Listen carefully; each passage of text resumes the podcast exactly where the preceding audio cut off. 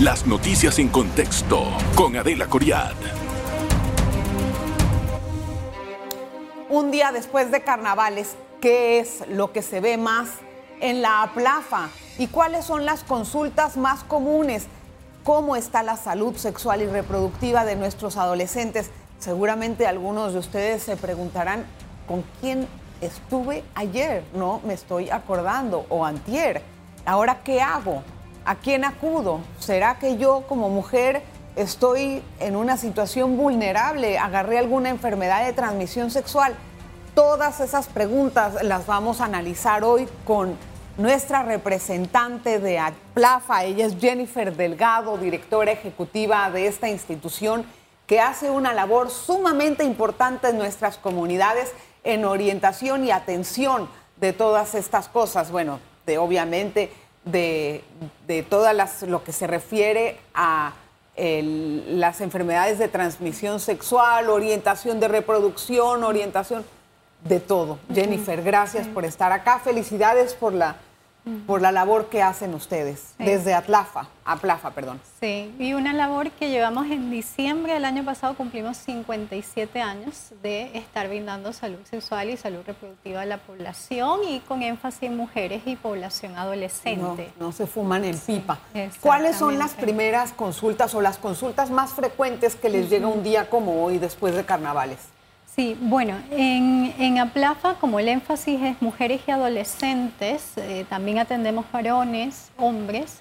Em, un día como hoy nos llega información tanto de eh, para orientación o consejería, ya sea porque tuvieron alguna situación de riesgo, tienen alguna sospecha de una infección de transmisión sexual o incluso eh, tuvieron falla del método anticonceptivo o no utilizaron el condón y requieren como mayor información de qué hacer. De Entonces, qué es lo que viene. Exactamente. Entonces, en ese sentido es, es lo que mayor. En general, cuando se tiene una conducta, digamos, de riesgo, y llámese conducta de riesgo, puede ser eh, no utilizar el condón en una relación sexual, tener relaciones sexuales con eh, personas de forma ocasional o tener múltiples parejas eh, e incluso eh, también puede estar presente y en todos estos contextos hay que tomar nota sobre el tema de la violencia sexual, ¿no?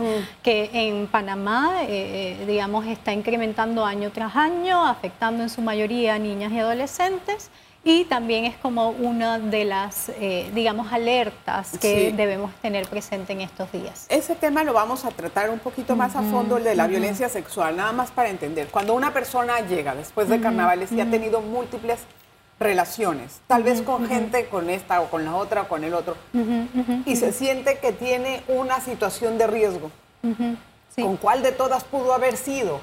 ¿Qué puede hacer ahora? ¿Qué pasa si él siente que puede estar en riesgo de haber contraído VIH y no sabe con quién pudo haber sido? O sea, puede ser una sospecha únicamente. Sí. Yo creo que es recomendado para, porque también eso es el tema, ¿no? Que estos temas se hablen constantemente, que no sea un tema eh, tabú. Y en ese sentido es recomendable que todas las personas que eh, tengan relaciones sexuales, que hayan iniciado su vida sexual, eh, tengan o acudan a espacios para recibir información y entre ellos hacerse pruebas relacionadas con ITS, incluyendo el VIH.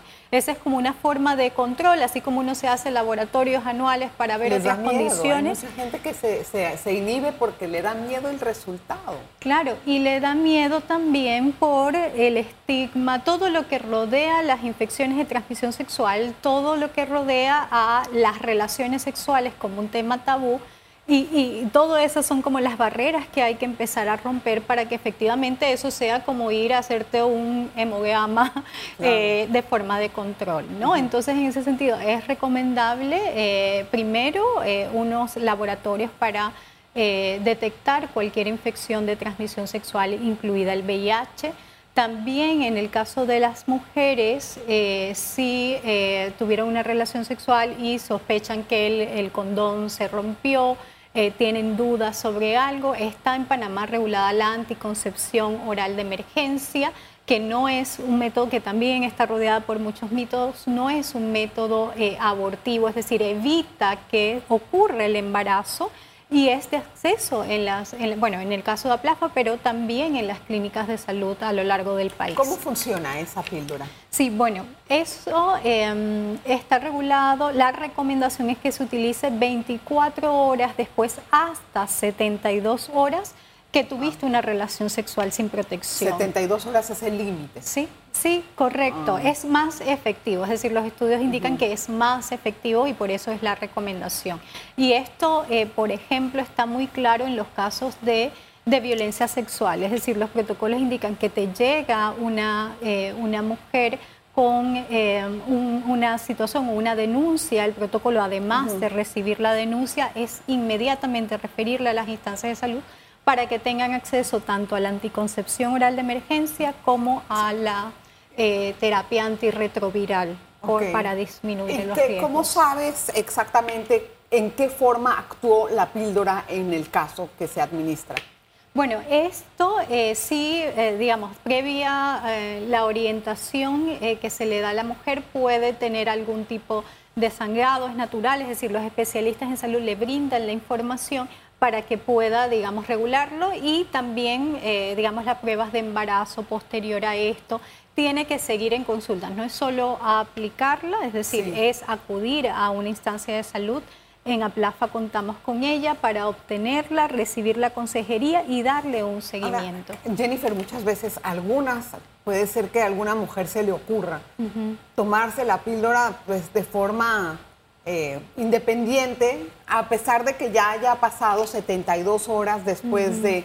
¿Qué pasa en ese caso? Sí, bueno, si ya, eh, si efectivamente estaba, eh, digamos, embarazada los no va a ocurrir nada, va a continuar con su embarazo. ¿No le afecta al feto? No le afecta al, embarazo producto de la relación, no le afecta y eso es importante tenerlo en cuenta. Esto lo que es es un método preventivo. Mm. Ahora, lo mm. cierto es que a Plafa acuden mujeres eh, que utilizan este método, porque también hay que hablarlo, utilizan la anticoncepción de emergencia como un método de planificación familiar y eso pues no es. Hay otros tantos métodos que, que, disponibles y por eso es importante la información. ¿Y qué daño puede causar utilizar esta píldora como un, sí, bueno, como un anticonceptivo? Digamos, puede tener afectaciones dependiendo de cuántas veces lo use. Ahí cuando acude a, Plafa eh, una mujer en estas condiciones, lo que se le brinda es una evaluación por parte de eh, ginecología. Em, para identificar si hay algún tipo de afectación ah, y se le recomienda otra otro método anticonceptivo. Correcto. Voy a hacer una pausa, Jennifer. Regresamos enseguida con más. Vamos a hablar acerca de las edades, cuáles son las estadísticas desde qué eh, pues, momento nuestros niños o adolescentes están teniendo relaciones sexuales y cuáles han sido las evoluciones a través del tiempo en esta materia. Una pausa. En breve regresamos con En Contexto. Bueno, hoy conversamos con nuestra invitada especial, Jennifer Delgado, directora ejecutiva de APLAFA. Jennifer, ¿qué edades son las más frecuentes que acuden a, Plafa para recibir información sobre salud sexual y reproductiva? Sí, bueno, en general las mujeres, eh, digamos, en edad reproductiva acuden, estamos teniendo... Eh, durante este tiempo tuvimos una baja en población adolescente y por eso estamos haciendo énfasis en que la población adolescente eh, ve a Plafa como un lugar seguro, como un lugar donde obtener información, entre otras. ¿no? ¿Pero desde qué edades acuden a ustedes? Sí, pueden acudir desde cualquier edad. es decir, cuando llegan, que tienen consultas. Bueno, ¿Tuve relaciones? ¿Qué edades tienen? Sí, por lo general en edad adolescente son 16, 17, 18 años. Ahora, en redes sociales recibimos muchas consultas de adolescentes menores de 16 años que quieren saber si pueden acudir a obtener información sin la compañía de su mamá y de su papá. Entonces ahí tenemos que hacer una campaña porque, bueno, APLAFA se rige por las normas de salud del país y en todos los lugares donde se brinde salud y se atienda a población adolescente, se le debe brindar información sobre eh, métodos ¿Pero qué hacen en ese caso? ¿Tienen que informar a los padres? No, no, no. Las normas dicen que no, que pueden, acudir, que tienen el derecho a recibir información y acceso de forma eh, eh, independiente. ¿Y esas consultas más frecuentes cuáles son? Bueno, las tiene que ver con, eh, digamos, que iniciaron relaciones sexuales o van a iniciar relaciones sexuales y quieren saber cómo protegerse, pero también, y quizás lo más grave, es decir, ojalá que todos estuvieran en ese sector, es em, porque tienen alguna preocupación o alguna sospecha de una infección de transmisión sexual. Entonces, estamos recibiendo población posterior a que, ya tuvieron una situación de riesgo y em, que ya está muy avanzado, que no saben qué hacer, que existe la preocupación y eso. Y eso es claro, entonces no lo estamos, eh, no estamos recibiendo de forma preventiva, que sería lo ideal, exactamente. ¿Y qué es lo que está pasando? ¿Por qué no están acudiendo los jóvenes en ese bajón que menciona usted? ¿Desde cuándo es? Mm, sí, bueno, ahorita eh, con la pandemia realmente ha habido, eh, APLAF ha registrado un una baja en población adolescente. Yo creo que tiene que ver mucho con situaciones eh, quizás de contexto. Puede ser. Eh, porque, de nuevo, las preguntas que surgen, igual con el trabajo educativo que se realiza con adolescentes, es en ese sentido. ¿Puedo o no puedo acudir? ¿Y en qué, en qué situaciones? Ahora, este año pasado que, que culminamos recién, hubo 6.389 casos de delitos sexuales registrados por el Ministerio Público. De ahí vengo con estas cifras. Eh, el acceso sexual con, con mayores entre 14 y 18 años hubo 2.108 casos, pero hubo 2.453 violaciones. Esto fue un aumento con respecto al año 2021, pero de 200 y pico casos. ¿Qué le dicen a usted estas cifras? ¿Por qué esto está yendo en, aumento? ¿Qué está pasando? Sí. Sí, efectivamente el, el, porcentaje de aumento fue 7% y esto ha sido alrededor de todos los años. Siempre los delitos vinculados con violencia basada en género, violencia doméstica, delitos sexuales y femicidios han ido incrementando. Y eso tiene que ver, eh, es decir, con muchos múltiples factores, pero entre ellos la parte digamos, preventiva de cambios de comportamiento em, vinculados con, bueno, cómo me relaciono con la persona y por eso estamos trabajando con jóvenes, ¿no? Porque se está identificando que a temprana edad incluso está en relaciones de noviazgo la presencia de violencia. Eh, hubo un estudio de una, una Amanda Gamster del Instituto Conmemorativo Gorgas que identificó en temas de eh, inicio de vida sexual que las adolescentes era más común que iniciaran su vida sexual con hombres adultos. es decir, ahí ya estamos viendo una alerta de violencia sexual, no, por ejemplo. es un delito también. Claro, claro. Y ahí hay, digamos, una situación que preocuparse. Ahora, también hay otras situaciones que pueden rodear, por ejemplo, cuando se habla de violencia sexual, se sabe que eh, la mayoría de los casos son de personas cercanas no, a la víctima. Y eso también es un, digamos, una creencia que hay que empezar a romper. O sea, se piensa que quien me va a agredir sexualmente es una persona externa y no, es. así. Entonces pueden... Pero muchas veces esa violencia sexual o el abuso, este continúa por mucho tiempo por el sometimiento que le tiene el victimario a la víctima. ¿Cómo romper eso? Porque allí hay una barrera psicológica importantísima para las personas que se están sintiendo abusadas. Y otra pregunta, en el caso de una violación sexual, ¿Qué tiene que hacer la víctima? Porque la víctima queda tan mal que le da mucha pena salir a denunciarlo, le da pena acudir a buscar atención médica. Claro, y ahí eh, tú estás hablando de mujeres digamos, adultas, ¿no? Imagínense la situación de una niña o un adolescente que ha sido víctima de violencia por parte de su abuelo, de su papá, de su padrastro, de su hermano que son los casos que muchas veces vemos en los medios de comunicación y la información así lo rosa. Yo creo eh, en ese sentido que hay, de nuevo, que empezar, son temas de los que no se habla, hay que empezarlos a hablar y debe ser permanente y constante. Y si estamos identificando que la familia no está siendo un lugar seguro para niñas y adolescentes, entonces hay que reforzar los otros lugares, las escuelas tienen que estar presentes, tenemos que capacitar a los docentes para que puedan detectar algunas situaciones que quizás los niños y adolescentes no están compartiendo. En esas cifras, Jennifer, ustedes me imagino que tendrán sus propias estadísticas, ¿no? ¿Qué tan frecuentes son estos casos en el menú de consultas que tienen?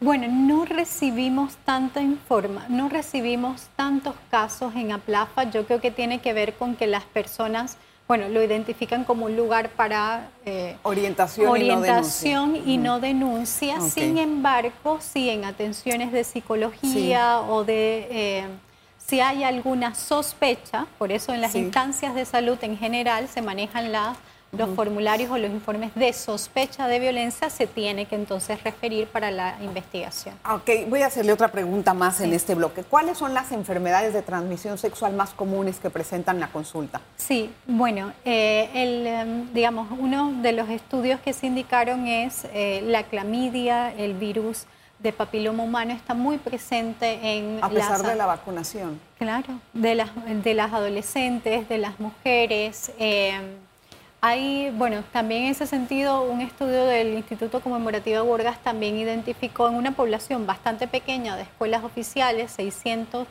chicos eh, y chicas, incluso casos de VIH.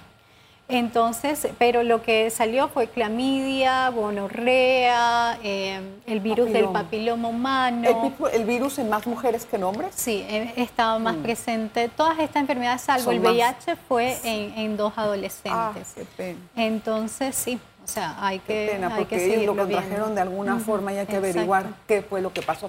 Vamos a hacer una pausa, no se vaya al regresar, vamos a conversar acerca del embarazo en las adolescentes no logramos bajar esa tasa que siempre nos acompaña año con año. ¿Qué es lo que está pasando? Una pausa.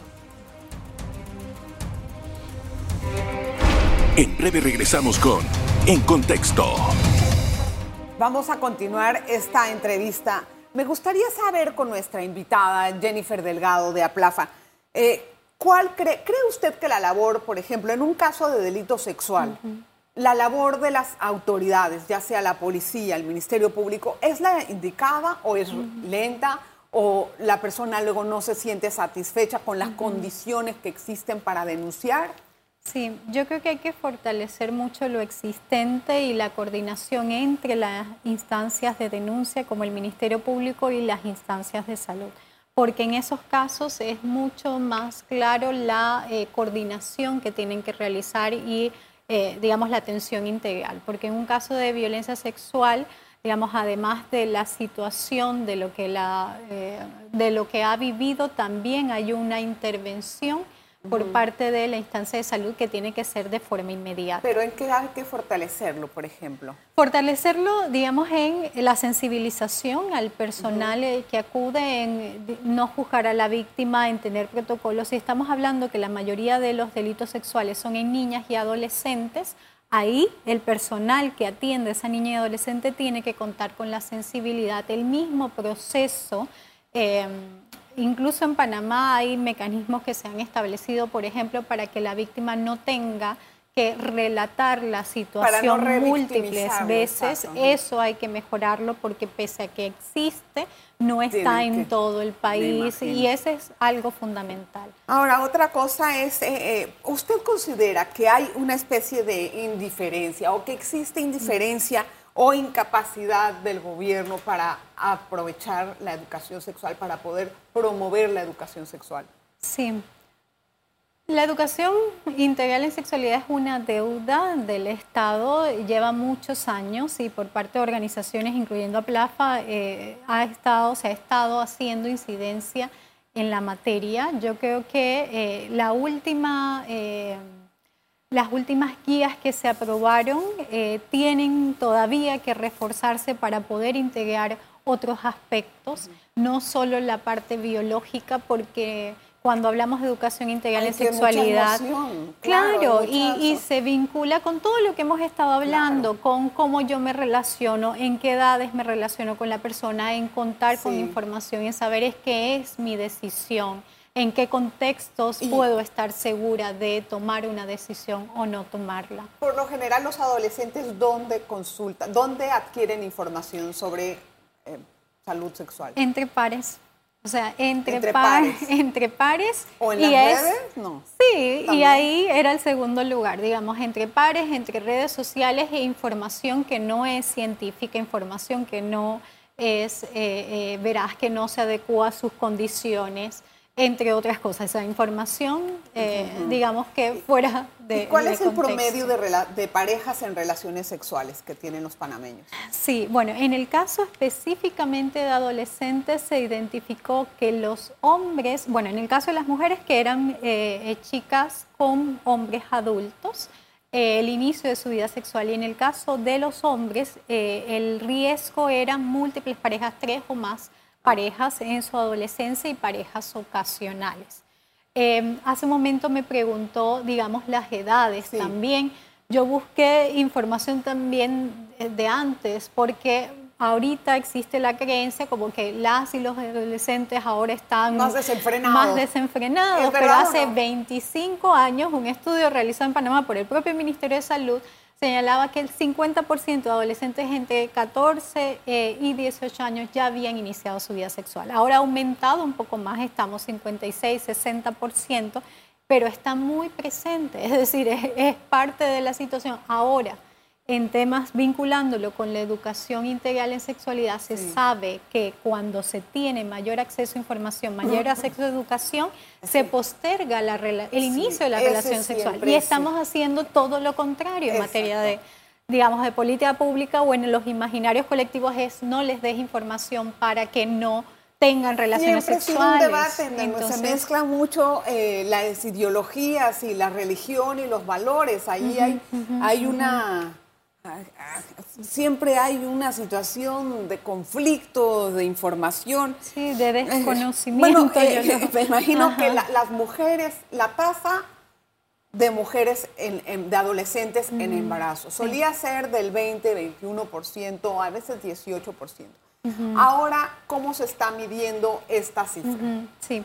Ahí hay como dos análisis. Muchas veces cuando vemos los porcentajes de lo que se habla es cuántas cuántos nacimientos vivos tuvieron las adolescentes 15 a 19 años en contraste con el resto de las mujeres. Y en ese caso, el año 2021, que es la información disponible, se reflejaba 14% y más o menos ha estado por allí, que son alrededor de 10.000, eh, 9.000 y pico embarazos. Pero eso no significa Pero si hacemos el análisis por tasa, es decir, cuántas eh, adolescentes por cada mil adolescentes, ahí vemos otra realidad. Y la situación de Panamá es una tasa de 52 mujeres por cada adolescente, por cada mil adolescentes de esa edad.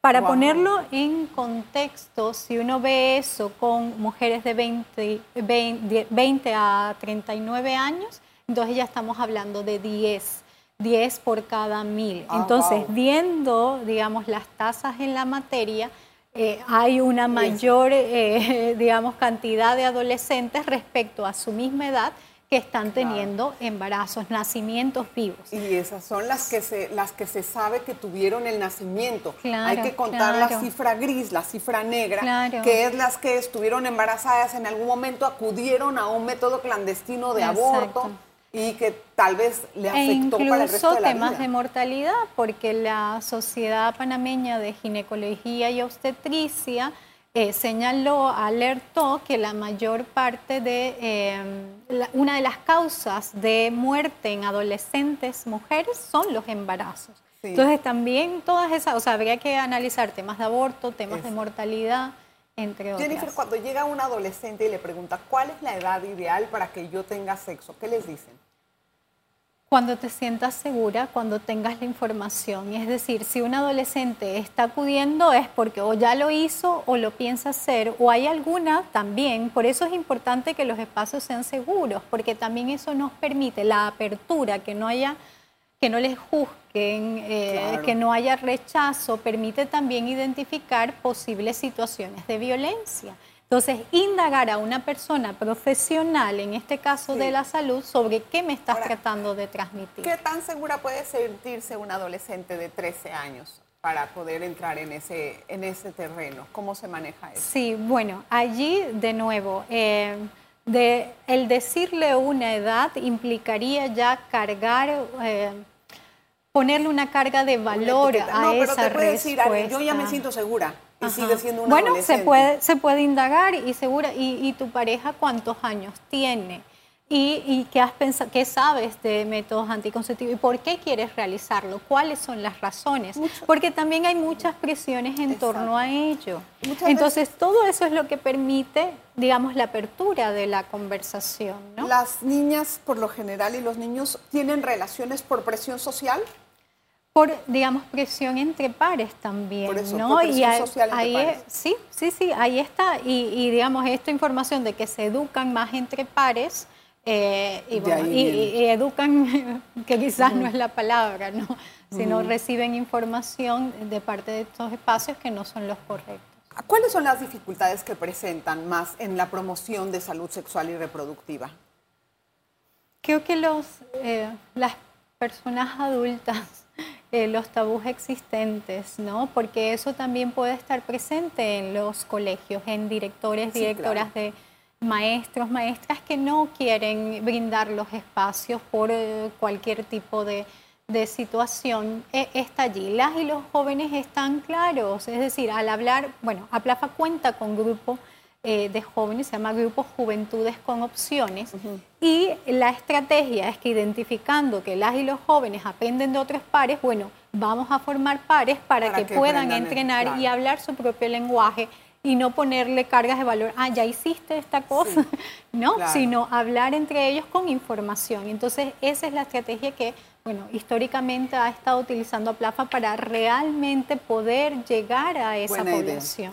Jennifer, gracias por la explicación. Muy amable ha sido. Yo creo que este programa le va a servir a mucha gente que acaba de llegar de carnavales un poquito desorientada por el alcohol y va a estar muy interesante para esas personas que no se acuerdan bien de las cosas.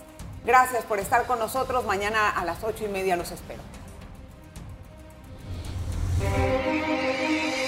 Las noticias en contexto con Adela Coriad.